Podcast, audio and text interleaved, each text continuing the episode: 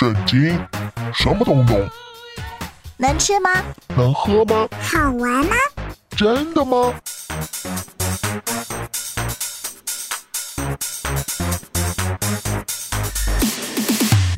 圣经鸡尾酒。干杯！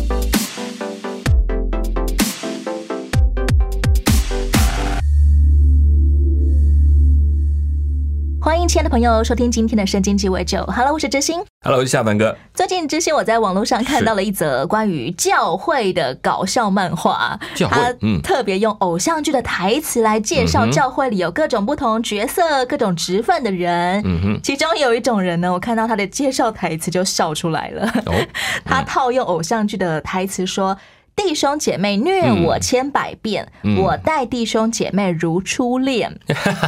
哎，OK，夏凡哥，你觉得这个形容哎。通常是指教会里的谁？牧师吧，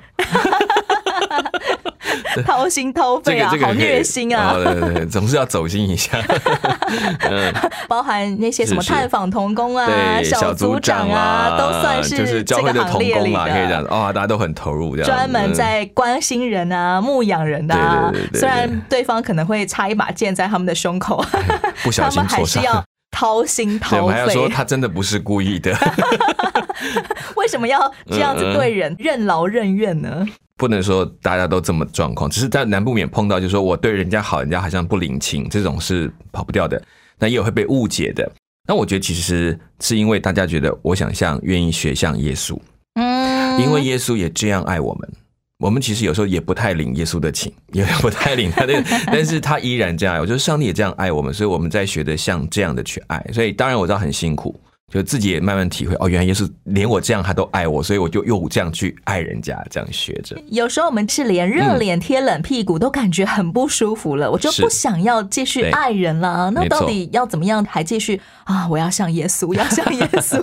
大家我我不太赞成说你一定要死命去热脸去贴人家冷屁股。嗯我倒觉得耶稣其实他表达的是他的爱不会改变，但他不会刻意去把自己放到好像我扒着你拜托你爱我这种。我觉得耶稣并没有对对没有爱没有没有做这种歧视，我们也觉得不需要。其实我们反过来是想说，如果我的爱是出于我被感动而去爱。就不会有去贴冷屁股的感觉，就比较不会啊。嗯不想说完全没有，至少你知道说我出去付出是是基于因为耶稣对我来说，我就行出来，所以我不会抱着你回馈给我什么那种那种期待在里面。不期待对方会来回报我。对他至少不会抱有过高的期待，好像你要同样的回应我，不然你就变得很失落，那其实就很痛苦，那个爱就有一点弱，而且会慢慢减少动力。就像父母亲对待自己的孩子一样。所以我觉得更像说是我在学爱，就不是我在去做什么事情，好像比较对的事情，不是，是我看到耶稣这样爱我，我学着这样去爱人，然后我觉得我学到，我效法了，我会很开心，跟我做了想看对方有什么反应，那会不太一样的东西。不过这种爱嗯特别会有一种伤痛时刻，就是是你再怎么样真诚的爱对方了，对方还是不照你的期待长大，是，甚至是嗯歪的很离谱。哦，那个其实很痛苦哈。我们今天真的就会来听到 这样的一个伤痛的，哇，好像是父母亲一样的人，对虽然呃他对待的不是他的孩子了。嗯，听听看，先知撒母耳是怎么样对待他所高丽的扫罗王。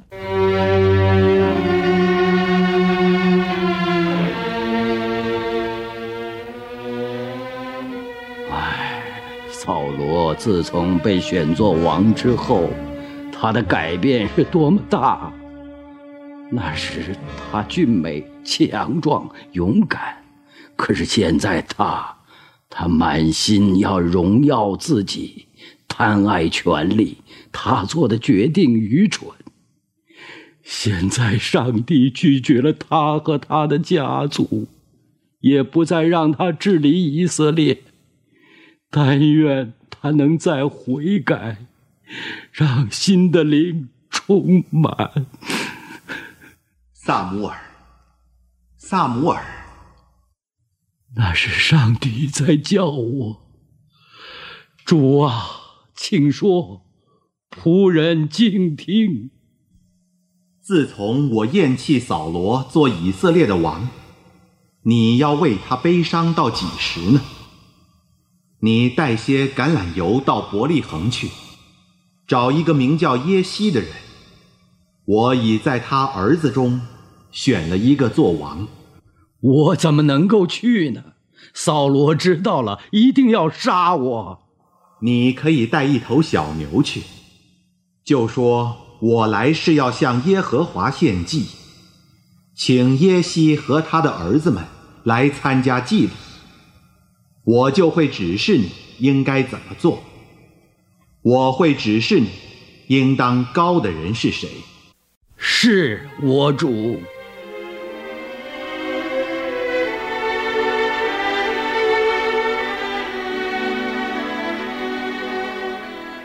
长老，您看，那不是先知萨摩尔向我们这儿走来了吗？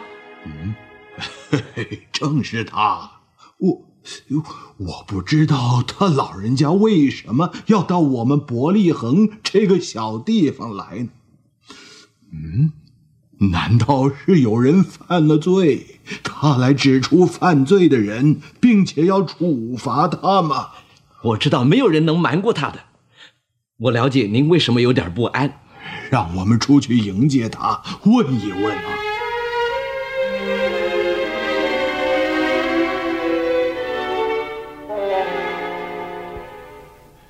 萨姆尔，您老人家好，您是为平安而来的吗？是的，我是为平安而来，我是来给耶和华献祭的。你们要洁净自己，来和我一同献祭。并且一定要叫耶西和他的儿子们来参加祭奠。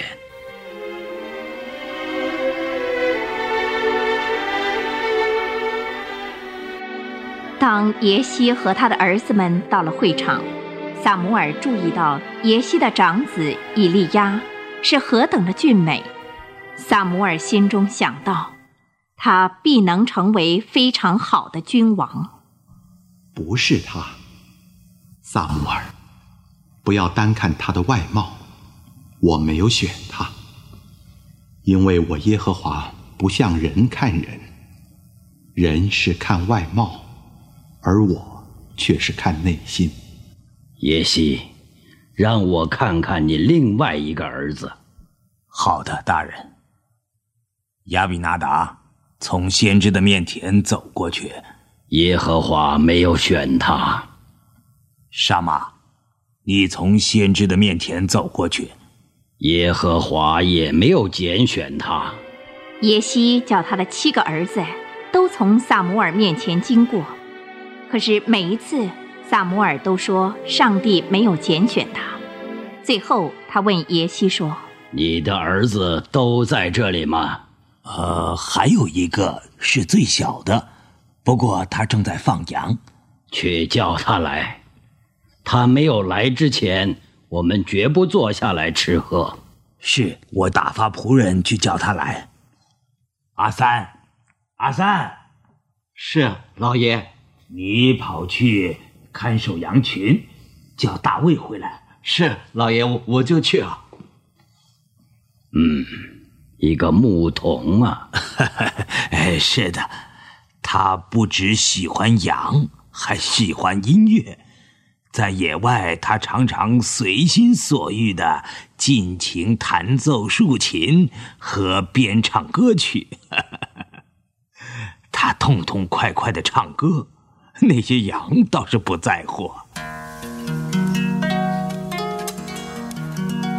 大卫，大卫，大卫啊！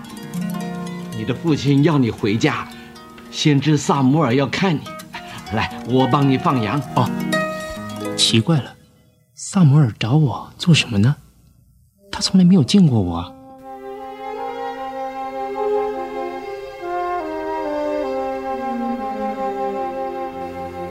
大人，这就是我的幺儿大卫。当萨摩尔望着大卫，他见到一个面色红润、双目清秀、容貌俊美的青年。这个时候，上帝柔声的对萨姆尔说：“起来，高他，他就是那一位。”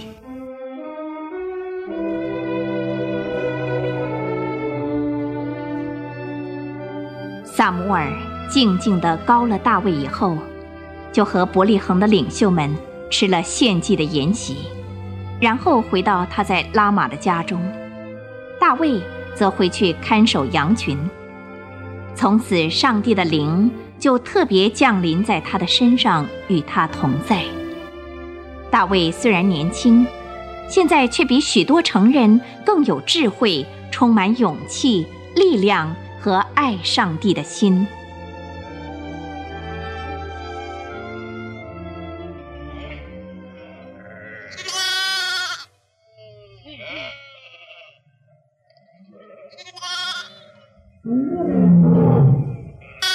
什么事？不好了，狮子，他抓走了我的一只小羊啊！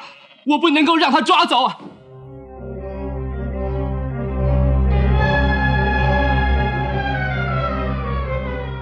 狮子正准备叼走小羊，大卫跑过去击打野兽的头。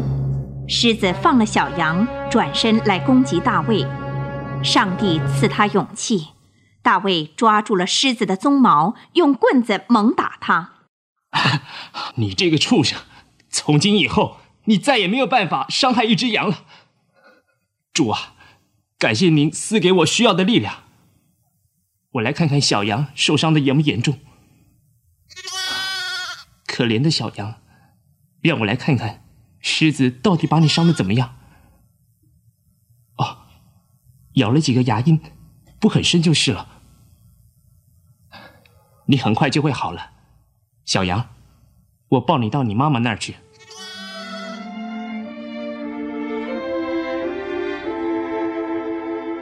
另一次，有一只熊想把大卫羊群中的一只小羊抓走，上帝又再一次赐给大卫勇气和超自然的力量，把熊杀死而救了小羊。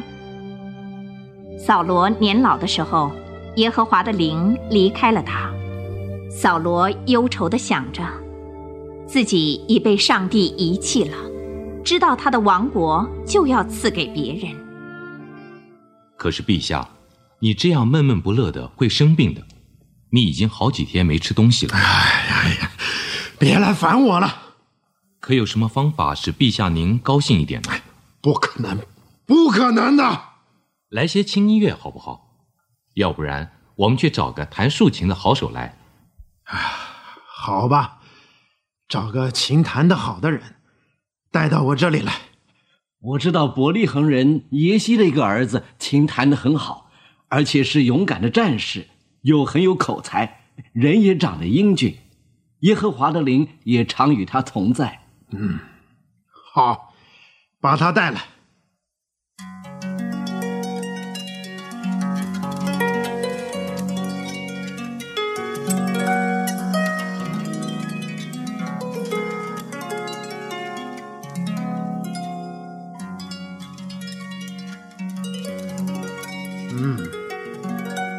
是一个弹竖琴的好手，看你滑动在琴弦上的手，哎，真好像有神助。我现在觉得精神舒畅多了。你把我心头像乌云般的抑郁一扫而空。你现在去休息休息吧。谢谢您，陛下。您需要我的时候，我立刻就来。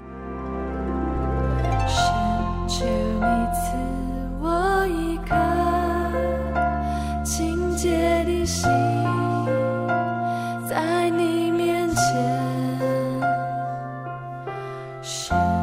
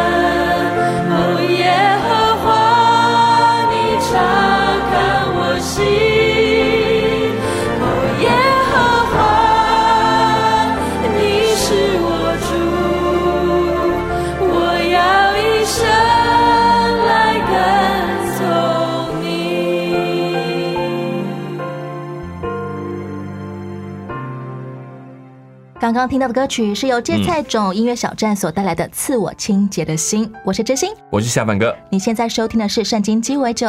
刚刚我们听见的是扫罗王，他就是一意孤行嘛。他想要维护自己的名声，胜过遵从上帝的吩咐。嗯哼。而先知撒母耳他就哇，为了扫罗王这个坏孩子，悲伤了好久好久。哎，就很像我们看社会新闻上有很多亲手举报自己孩子吸毒啊、犯罪的家长，他们也真的会相当痛苦难过的。对，要要忍受那个心头的痛。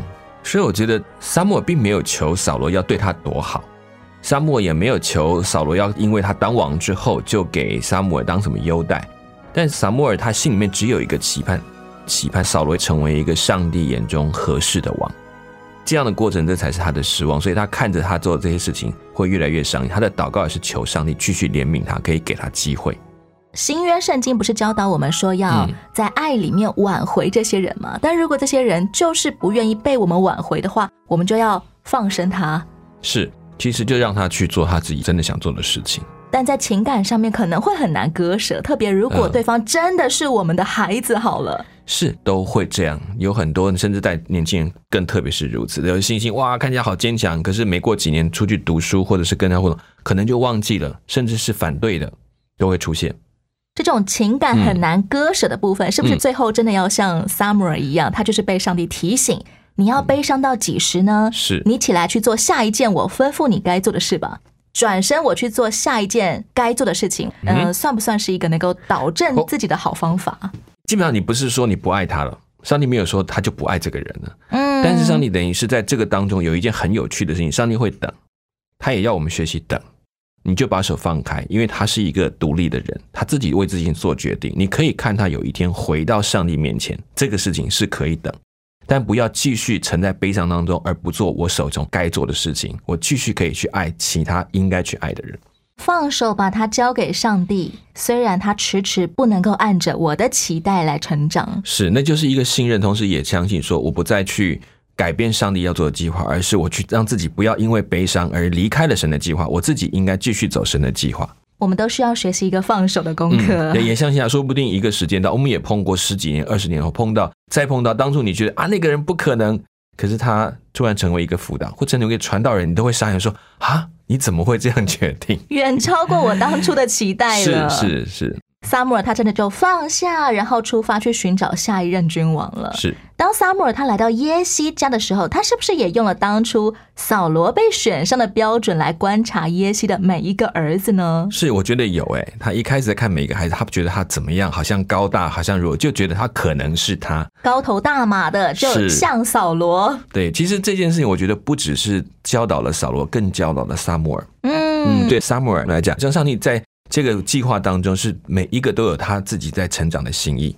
上帝就对撒母耳说了一句基督徒相当熟悉的名言，叫做“耶和华不像人看人，人是看外貌，耶和华是看内心。”我们什么时候也会犯这种以貌取人的错误啊？我们常常犯吧。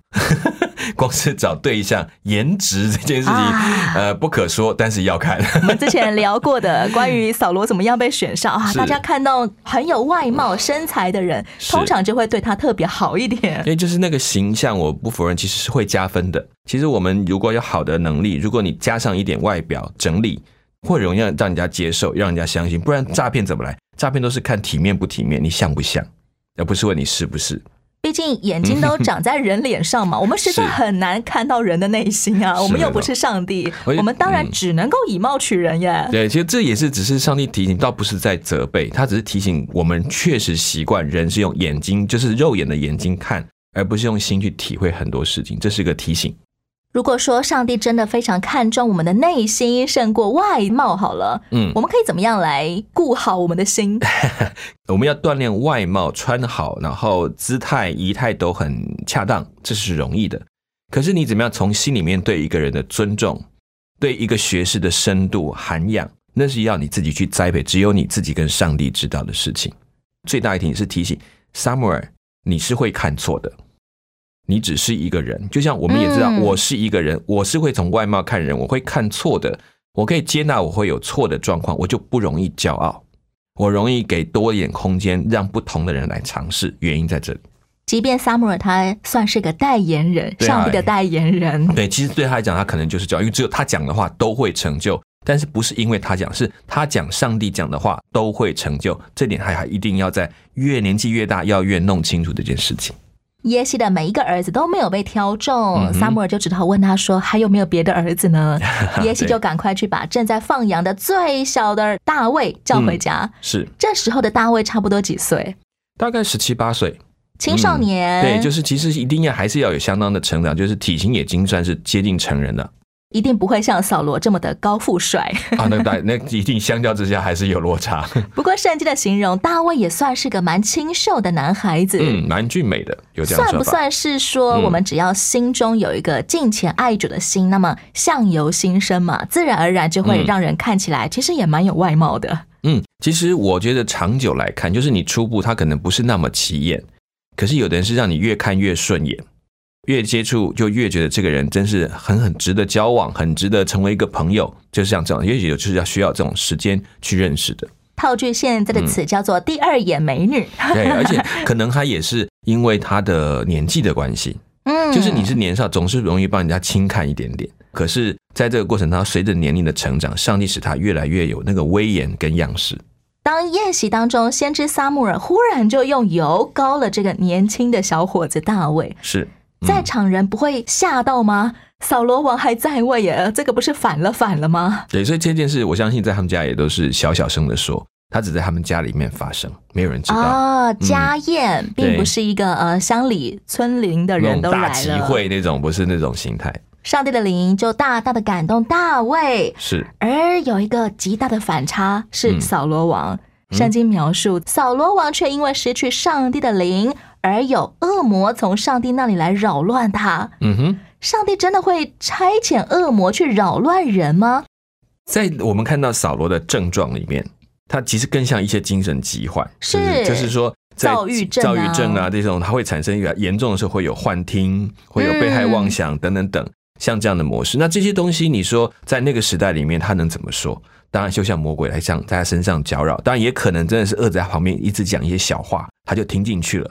就是有人要抢你的王位啊，你王位不保啦，上帝不爱你啊。其实这个包括像是内心的控诉，都还在这里面。只是一个描述，并不是说这个疾病或者这个魔鬼真的源头来自上帝喽。对，其实我们不敢讲说，但是我相信是上帝容许的。你已经做这个决定，你自己来负责，然后并且身体的状况就会跟着出现。其实好像很多是当上帝我的手抽掉了，我不再跟你有关的时候，这些东西人的状况就会开始跟着出现，跟灵的混乱，我觉得这都会跟着出来。很多电影会描述人做坏事的时候，是拿自己的生命去跟魔鬼做交易，嗯哼，也算是自己把自己的生命交给了魔鬼。当然，魔鬼就可以合法的来弄人了。对，其实上帝给魔鬼权没有我们想象的这么大，他给是让人可以控诉人，可以控告人，告诉你不适合在上帝面前，或者是讲谎话来欺骗人。这时候，其实如果一个有心的，还是可以分辨的。扫罗其实清醒的时候，他都知道，当他自己一陷入情绪当中，就什么都不对劲了。他自己也知道他自己被某种东西掌控了。对，为什么陈普会建议他说：“哎，不如就找个擅长音乐、年轻勇嗯敢、谈吐仪表都蛮好的，而且还有上帝同在的人来为扫罗王弹琴，是。然后恶魔就会离开呢？”呃，其实音乐在很多的祭典，或者是在过去古代的，就我们讲这种交鬼，或者是说神殿当中，在求神谕的过程，音乐是很重要的一环。认为这种音乐是能够影响灵魂的，而且音乐的美好会会让人整个身心舒坦。其实我们今天也讲音乐治疗，一种音乐性的疗愈，用某一些音乐可以使人的心镇定下来，这是会有的。睡不好的时候，心事重重的时候，就听一些轻音乐，就可以放轻松，可以好好的舒眠。嗯，所以他说那个有上帝灵的人在里面是说他技巧特别强，他特别能够使人安静下来。以前很久以前有一个广播员，我不知道你们听过，叫做李继准。嗯，他的节目会在什么地方播呢？就是我们以前讲的松山疗养院，那些需要获得医疗的人、对他们病人，对播放他的节目，放所有的人听。他们说很特别，就是在那个时间，很多的都会停下来，就很多动作、躁郁形态都会静下来，坐在那里静静的听。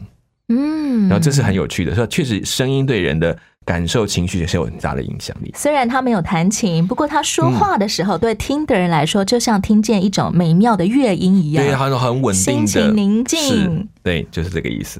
当大卫来为扫罗王弹琴之后，扫罗王真的感觉好多了耶。对，反而是大卫这个没有什么身份背景的年轻小伙子，只是因为来为扫罗王弹琴，弹琴，慢慢的他即将取而代之。是。小板哥，你有没有看过什么现代案例？也是这种原先被呼召的那个人，他渐渐歪掉，配不上他的呼召，而上帝又选了一个人来代替他的位子。包括在教会的传承上都会有看到，就是有一些历史上的伟人，他做的很好，可是接着后来的后半生却出现了一些状况。我们有一个在历史上的教会人物叫做清晨多夫，他是一个近前派的代表，他其实带领了一大群人开始进入走到宣教的路程。他是哪一国人呢？呃，他应该算德国。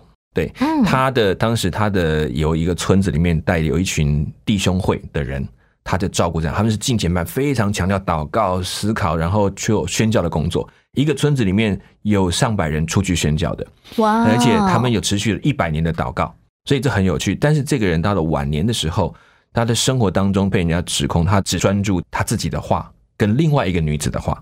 这是一个很可惜的过程，造成当中有一些分裂，这是很可惜，叫晚节不保的事情。他强调人的话，渐渐的过于神的话了。对，但是当他总是讲，他觉得我讲的就是神的话，就是我真的是替神讲话，但是那个角度已经慢慢失去。所以后来他的第二代、第三代有一些，他们继续起来，在其他在北美，在各个地方有一个这个弟兄会的传统，延伸这个教会。其实这个是一个很有趣的东西。那些人没有什么名声，但是把这个好的传统带下去。其实历世历代，东方西方都仍然不断有像扫罗这样的人。嗯，没有错。嗯，当他们不再适任于上帝原本呼召他的位子的时候，上帝真的就会把他挪去，是再找一个人，谁可以来负责这一项工作呢？对，但这些人，他上帝还是有怜悯，包括清晨多夫，晚年他承认这些问题之后，上帝没有就让他离开，他还继续在那里，但他自己做了悔改，这也是很有趣的事情。就像萨姆尔怎么样为扫罗感到遗憾，其实上帝也一定是为扫罗感到遗憾的。是，嗯，也是不断的在呼唤他，在哪一个时刻你愿意悔改呢？你愿意悔改呢？是啊，即便是在大卫为他弹琴的时候，说不定他心里面也曾经有过悔改的意念，可是又放弃了，这是最可惜的事情。无论如何，他的主都是上帝，上帝也是我们每一个人的主。没错。节目的最后，来听由约书亚乐团所演唱的《I Give You My Heart》，我是知心。我是小本哥，下一回的圣经鸡尾酒，我们空中再会喽。OK，拜拜，拜拜。